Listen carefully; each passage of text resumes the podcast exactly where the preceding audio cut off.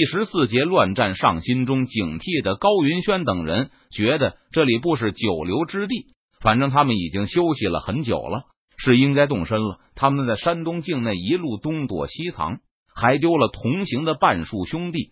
进入江南境内后，虽然再没有遇上什么凶险之事，但依旧是惊魂未定。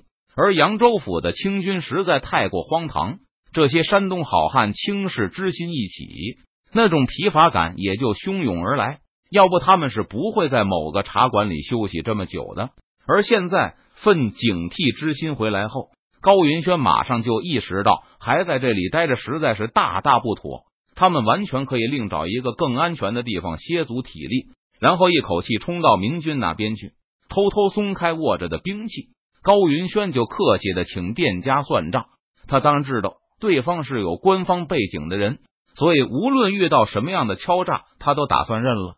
等一下，凶神恶煞的店小二对这几个山东人倒是挺客气，高声答应了一声，走到后面小声询问一个同伴司马师兄，那几个山东点子要走了，找他们要多少钱？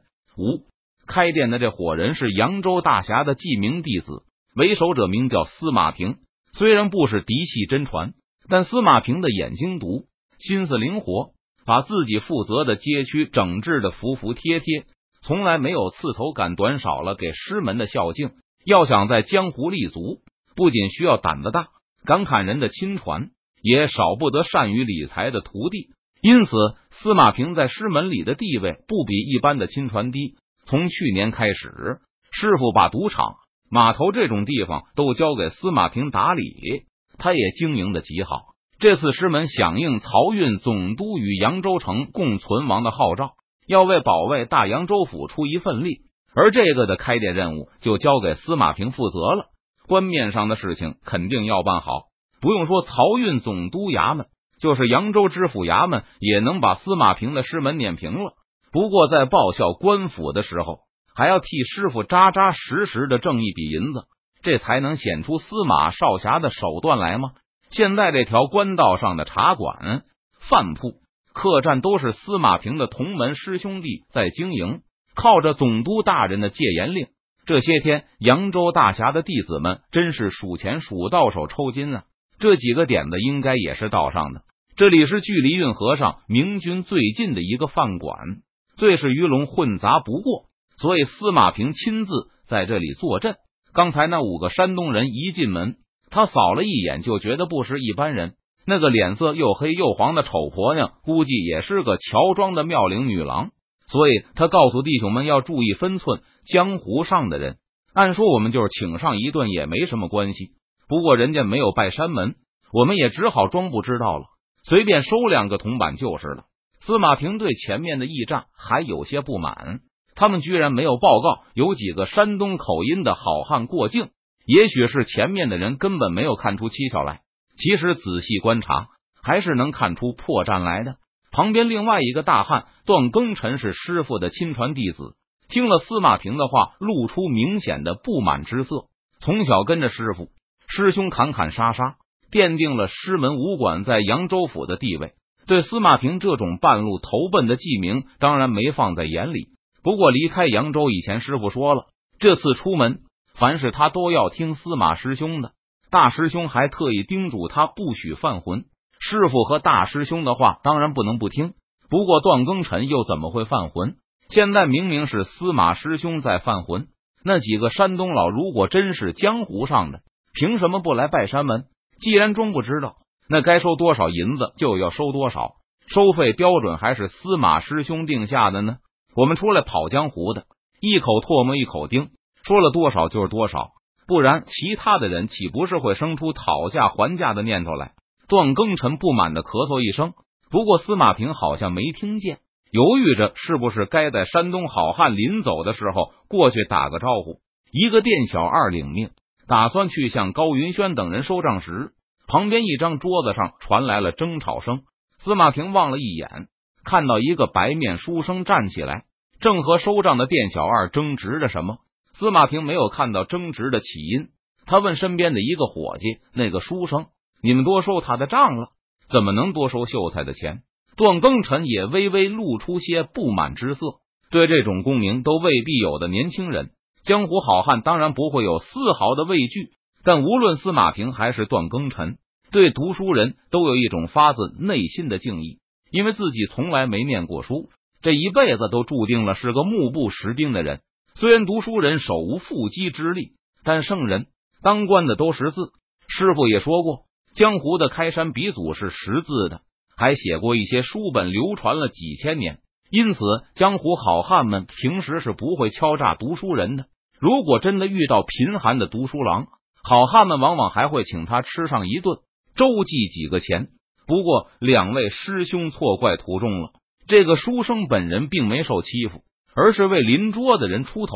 邻桌有几个行人在店小二的威逼下，掏出了他们行囊里的最后一点碎银。店小二觉得还不够，就继续恫吓威逼，还威胁要把他们带着的一个小孩扣下冲抵饭钱。这个书生看不下去，就挺身而起。痛斥这个店太黑了，简直是目无王法。若是换了其他人，司马平早就一个大耳刮子扇过去了，让对方好好见识一下扬州的王法。哪怕是那几个看起来身手不错的山东人，也不可能在司马平的地盘上教训他。不过对面是一个读书人，不是有句话叫“书生一张口，骂遍天下”吗？大明磨砺士气，从官府那里就鼓励不平则鸣的书生意气。三百年来，这种思想也深入到了民间。此刻，满清还没有发动大规模的文字狱，还没有把人们的这种观念搬过来。段庚辰皱起了眉头，不能坏了规矩，也不好对读书人动粗。这件事委实有点难办。正在司马平要过去和那个书生解释一番，强调一下小本经营不易时，门口突然来了一队清兵。司马平只好抛下这桩纠纷。和段庚辰一起赶过去迎接司马少侠、段少侠为首的陆营，把总向两个扬州少侠拱了拱手。他带着的巡逻队已经进了门，围着两张桌子坐下，等着店家给他们送上茶水和午饭。行礼过后，把总皱眉往争吵的地方看了看，这又怎么了？有人想吃白食呗？司马平波澜不惊的说道：“那个秀才觉得我们收钱收的多了点，本来就是非常之时。”扬州戒严，什么东西不贵？把总问道：“用不用咱们帮司马少侠一把？”官兵代表的是官府的权威，虽然官兵同样不想把一个读书人殴打一顿，不过把他拖出去，不让他再多管闲事，还是没问题的。还是别对秀才动粗了。司马平表示，他先去和那个书生谈谈，如果实在谈不拢，对方还是要坚持为那些吃白食的商贩出头的话。露营官兵再出面不迟也好。把总又问道：“今天有什么可疑的人来过？这里是明军、清军的势力分界线。清军巡逻的时候，把总还常能看到明军巡逻队的身影。因为是官道，是通向扬州府城的必经之路，因此上峰对附近一带的情况很关心。其他人都没有什么，就是来了几个山东的侠客。司马平悄悄的做了一个手势。”把高云轩一伙人指给陆营把总看。虽然司马平的动作很小，但马总却没有什么顾忌，马上毫不掩饰的向高云轩那边望过去。可能是来踩盘的范思言的。司马平轻声说道：“应该和明军没什么关系，肯定不是康王爷的人吗？”把总盯着那几个人看了半天，小声的问道：“肯定不是北京的细作，没有官府人的位。”司马平很有把握的说道。被冲着那几个山东人说道：“大概是我们江湖上的同道，怀里多半藏着家伙。”嫩把总顿时失去了兴趣。在露营军官直愣愣的看过来的时候，高云轩的心和握着武器的手又一下子收紧了，还低低嘱咐了一声：“一会儿我断后，你们先走。”清军军官和达子的细作头目议论不休，那个军官还一直往自己这边看。高云轩和邢志胜都知道对方肯定在说自己，不过他们担心的事情并没有发生。陆营军官收回目光后，邢志胜也和小二结清了茶钱。在高云轩他们站起身的时候，满脸横肉的店小二居然还朝他们露出一个笑容：“几位慢走，别落下了东西。”前面四个人已经出去了三个，走在最后的高云轩一直用余光观察那两桌露营兵丁的动静。他们好像对吵架的书生兴趣更大。没有人起身阻拦山东人离店，高云轩的心里总算放松了。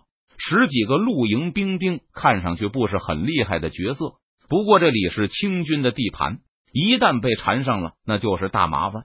高云轩一只脚刚迈出门的时候，突然听到旁边传来一声惊喜的大叫声：“官兵！”几个衣冠不整、衣服上还带着血迹的人冲进了店里。为首者一看到桌边的露营官兵，就兴奋的大喊起来：“你们是哪里的官兵？我们是扬州府的官兵。”把总也看出异样，厉声问道：“你们是何人？”为首人猛地掏出一块腰牌，飞快的再把总脸前一晃，直立露营。你们扬州府有贼人细作潜入了，有人在劫杀朝廷命官。什么？把总大叫一声，从凳子上弹了起来。他的手下也是大华，纷纷站起身来。在哪？把总高声问道。接着又叫道：“把你的腰牌再给我看看。”为首者把手中的腰牌递了过去，也把扬州露营的军官腰牌讨去，认真打量了一番。没错，这是露营的兄弟。在扬州的官道上看到衣甲鲜明的露营官兵，按说不用看腰牌就可以确认身份。直隶来的军官早就听说明军距离不远，此地毕竟还没有陷落，仍然是大清的领土。不过前路上看到的情况太惊人了。由不得这几个山东中央军的探子多生出一个心眼，确认了彼此的身份后，这个直立露营的人就警惕的打量着司马平和段庚辰这两个人是谁？扬州大侠的弟子。扬州的露营把总答道，司马平陪着笑脸正要答话，段庚辰已经粗声粗气的答道：“不错，这两个人是乱党。”几个化妆成行人的直立露营指着司马平和段庚辰。大声警告着扬州露营。本来已经走出去的高云轩停下了脚步，虽然很好奇是谁在伏击露营，不过高云轩可不想为了满足好奇心而陷入麻烦。听到直立露营的指认后，高云轩却不禁犹豫了。如果这个店里的小二是明军细作的话，那他们未免胆子也太大了。他们是怎么骗过扬州露营这些地头蛇的？如果明军能在这里安插钉子？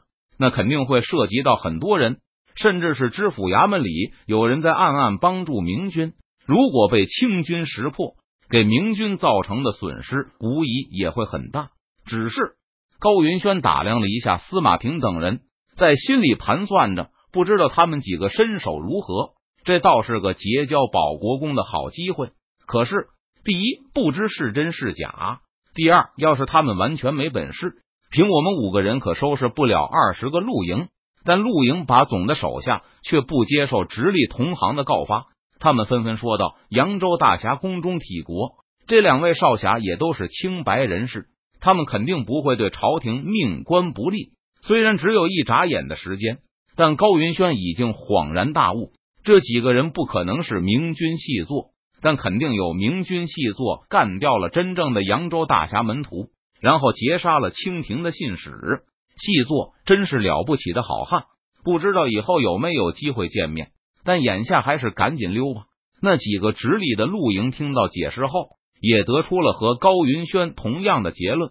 他们明白过来后，叫道：“赶快召集人马，跟我们去擒拿乱党。”原来前路上的店小二抱起商人，本有机会杀这几个直隶露营一个措手不及。但他们行动前不自觉流露出的凶狠表情，让露营起疑了。结果留下了两个赤手空拳的直立露营，拖住了冲出来的大群店小二。其余五个直立露营得以逃出，搬取救兵。他们也不知道附近到底有多少盟军细作埋伏着。不过，就冲他们敢在光天化日之下对七个表明身份的露营官兵动手，也可以猜到他们肯定有后手。